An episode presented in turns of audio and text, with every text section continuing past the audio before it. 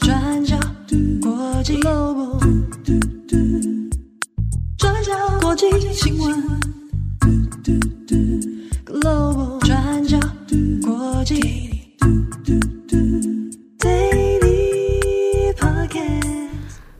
Hello，大家好，欢迎收听 UDN Global 转角国际 Daily Podcast 新闻。我是编辑慧仪，我是编辑木仪。今天是二零二三年五月四号，星期四。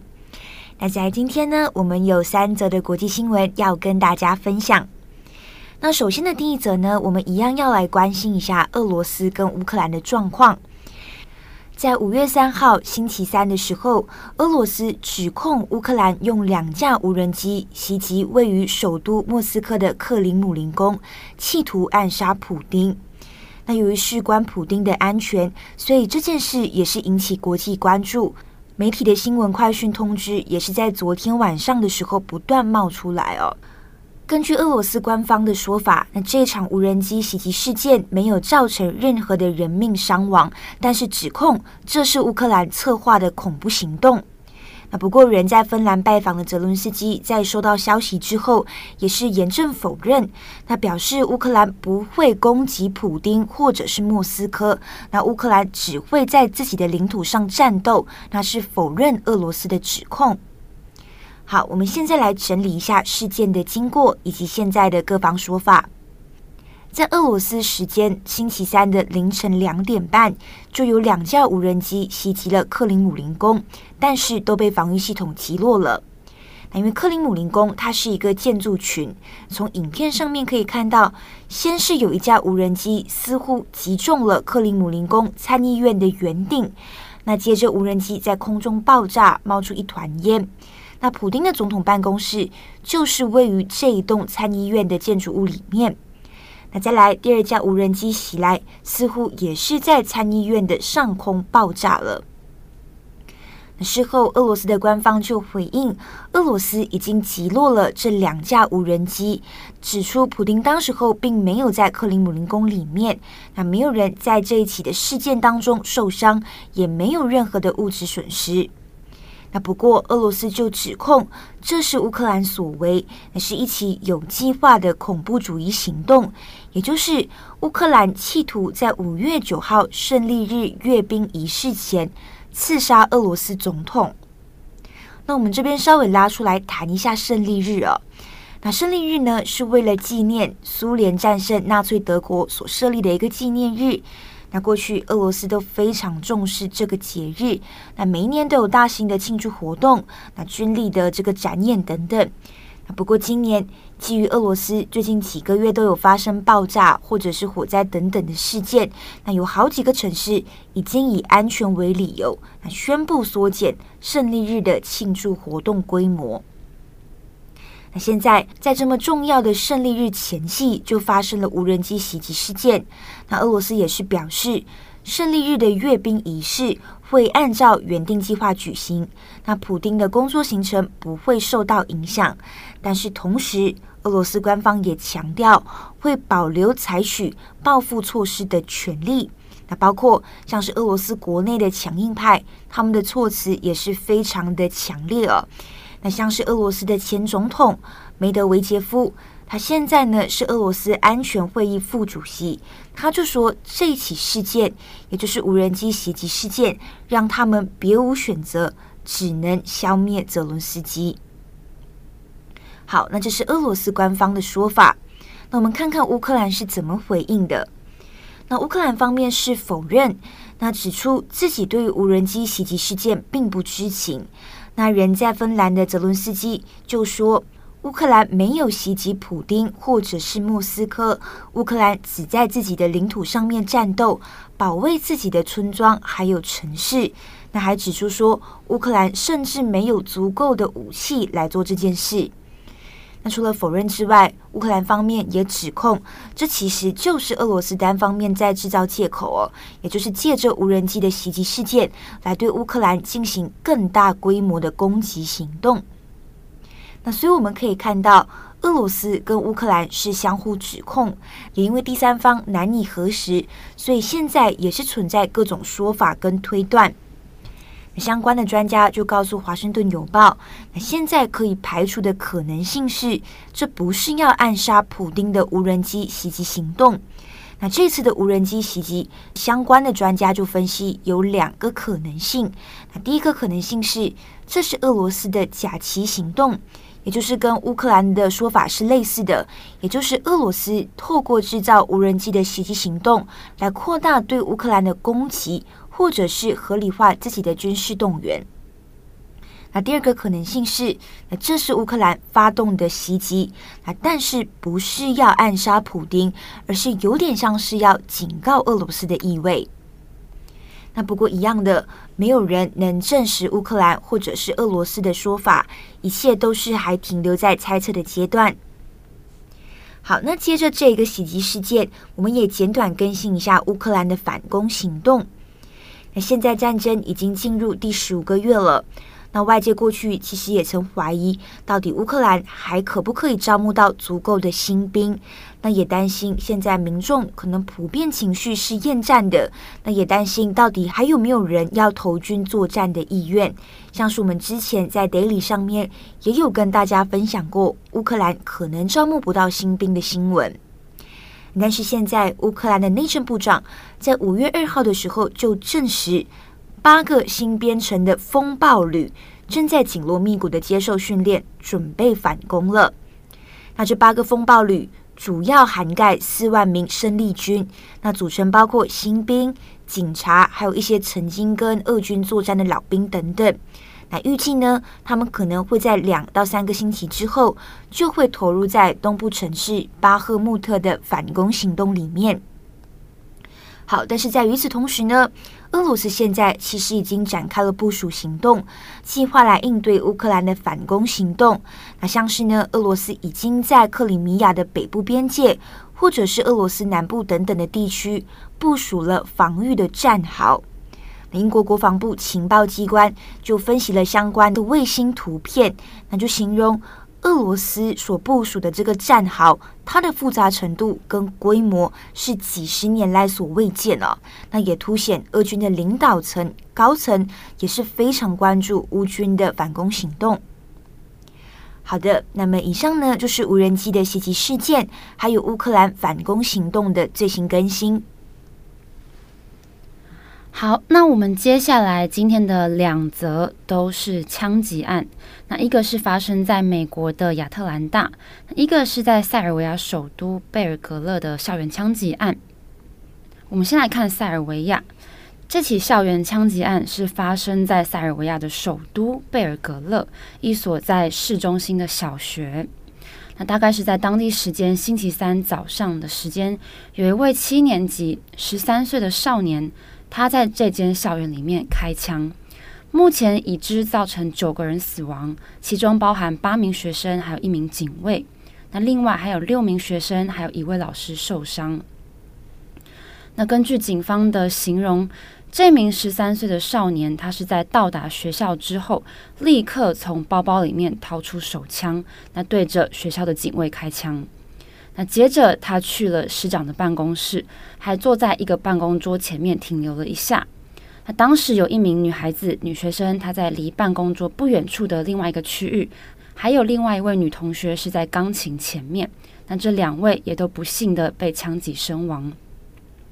那接下来呢，这位少年他就走到了历史教室，然后沿着走廊对教室内对着几位同学还有老师开枪。那接着。走进了校园，并在早上八点四十分的时候自己报警，然后在院子里面等待警察来逮捕他。那根据警方目前的调查，这是一起经过计划的枪击案。那这位少年他至少花了一个月的时间，除了有些事先拟好攻击跟杀人的名单之外，对于犯案的路线、去哪间教室犯案，这些都是有事先计划好的。甚至有画出清楚的草图。那身为十三岁的少年，他为什么会有枪呢？根据现在的调查进度，他只用的两把枪都是来自自己的父亲，一把是九毫米手枪，然后在包包里面还有装有了一把小口径手枪。那另外呢，包包里面还有四瓶的莫洛托夫鸡尾酒。那虽然他的父母在家里面有把枪支用保险箱锁起来了，但是很明显的，这位孩子他事先用自己的方法得到了密码。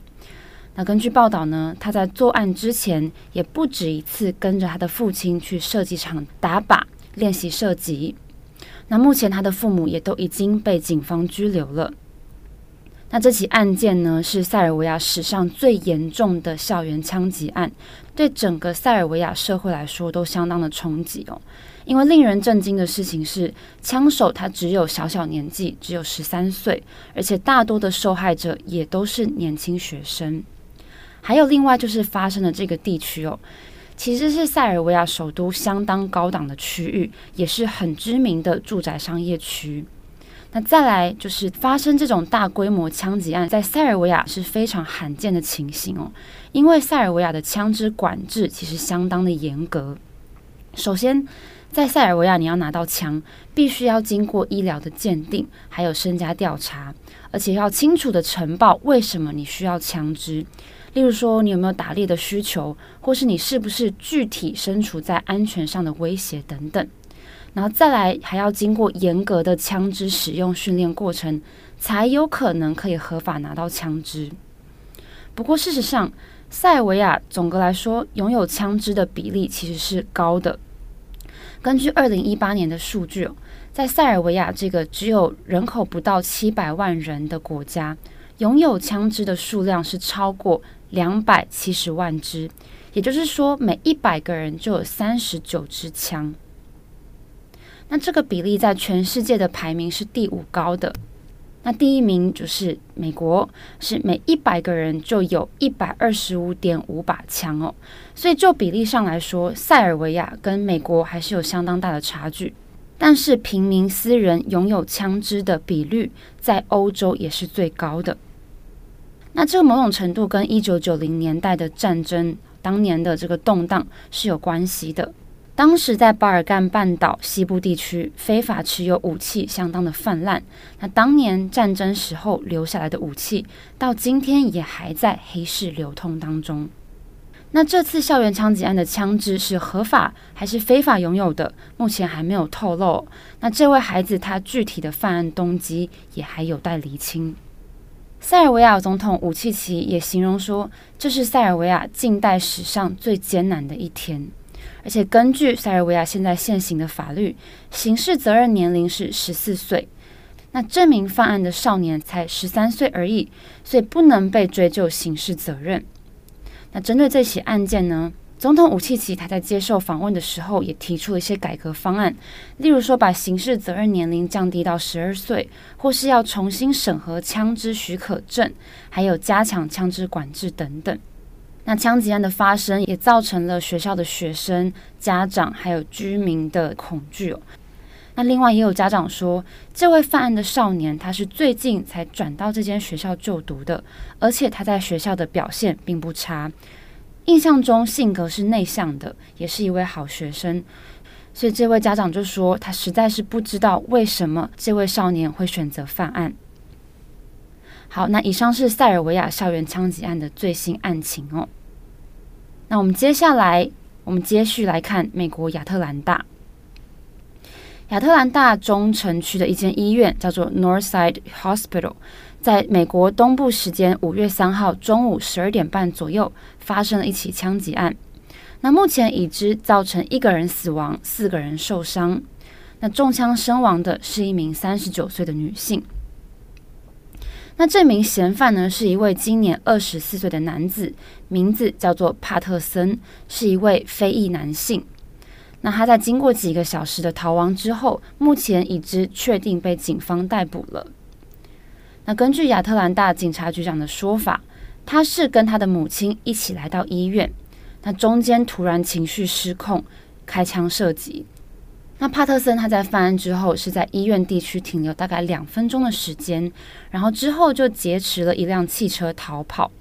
那我们刚刚说发生枪击案的时间点大概是中午十二点半左右。那在案发几个小时之后，警方也召开记者会，那他们说还没有抓到嫌犯，也还没有找到犯案的枪支，但是已经找到了这辆被劫持的汽车。那当时警察局长也在记者会上警告大家说，虽然已经找到汽车了，但是帕特森他还在逃，而且可能还是拥有枪支的，所以非常的危险哦，呼吁民众要小心安全。那当时亚特兰大市长狄更斯也立刻下令，要求警方封锁这间医院附近的街道。那当天也有多个公立学校对外封锁，以避免有任何危险的情形发生哦。那警方最后是在大约案发八个小时之后，在邻近的位于西北边的科布郡逮捕了帕特森。那整起犯案动机目前也都还在调查还有厘清当中。那其中因为五名中枪者都是女性，所以让外界就揣测说是不是刻意针对性别的攻击哦？但是这些都还不知道，都有待厘清。那我们来看一下发生的地点，它是在亚特兰大中城区，这是一个人口相当稠密的市区哦。那这里有非常多的办公大楼，然后再加上很有名的乔治亚理工学院 （Georgia Tech） 也是在这一区哦，所以是很热闹的地区。那这个嫌犯帕特森他是谁呢？他在二零一八年七月有进入美国海岸警卫队服务，担任二等电工副官。然后在今年一月的时候退役。那在犯案之后呢，《纽约时报》也有透过电话访问到了帕特森的家人。他的妹妹就说，自从帕特森离开海岸警卫队之后，他的精神状态就不太稳定，而且近期他的身体可能出了一点状况，所以在吃饭啊，或者在起床的时候都感觉很吃力，所以他才在星期三的时候跟他的母亲一起去医院看医生。那他的妹妹也形容说，帕特森过去他是一个很快乐、很幽默风趣的人，但是自从他今年回到家之后，就不再跟别人交谈以及互动了。那这是我们在《纽约时报》看到的家人的说法，但是具体细节目前也都还在等警方调查当中。好，那今天的最后一则呢，我们来跟大家讲一下，就是世界新闻自由的指数。那在昨天五月三号是世界新闻自由日，那无国界的记者呢就公布了这个二零二三年的世界新闻自由指数的报告。那我们这边稍微整理一下各国的排名，让大家知道哦。那这份报告呢，评估的国家一共有一百八十个。我们先看新闻自由度排名前三名的国家，那依序是挪威、爱尔兰跟丹麦。那排名垫底最后三名的国家。依序则是越南、中国还有北韩。那至于现在正在打仗的俄罗斯跟乌克兰，那分别排名也是俄罗斯是一百六十四名，那乌克兰是第七十九名。那么再来，我们也看一下台湾跟邻近区域的排名啊。那台湾在一百八十个国家里面排名第三十五，那比起去年呢是上升了三个排名，那也是二零零八年以来的新高哦。那台湾的这个排名其实也是少数可以达到这个等级的亚洲国家，也代表说你在台湾做新闻工作，记者比较少遭遇到生命的这个威胁。不过，这个无国界记者的东亚办事处执行长，他其实也有给出一些提醒。那像是就有说，台湾的政治是处在两极化的这个情况。那台湾媒体为了抢快呢，呃，第一线的记者常常没有足够的时间去做查证。那编辑台有时也没有做好把关。那这些呢，是台湾一直以来都存在的问题。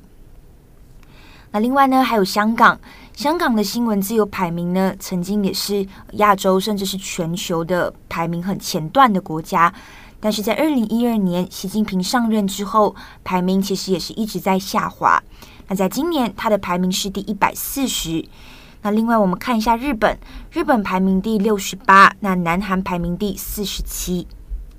那最后我们也看一下东协国家的排名哦。那在东协国家里面呢，是以马来西亚的排名最高，那排在第七十三。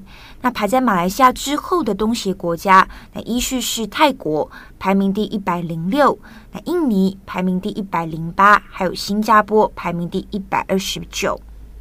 那最后也要特别补充一下缅甸，缅甸在政变之后，它在今年的新闻自由排名度是第一百，是第一百七十三名。好的，那么以上呢，大概就是一些国家的排名给大家知道。好的，那以上就是今天的三则新闻更新。节目的最后，帮大家补充一个五月四号的冷知识。对，接着世界新闻自由日之后，大家知道今天是世界星际大战日。好，其实我觉得蛮有趣的，就是《星际大战》电影里面有一句经典台词，叫做“愿原力与你同在”，嗯，就是 “May the Force be with you”。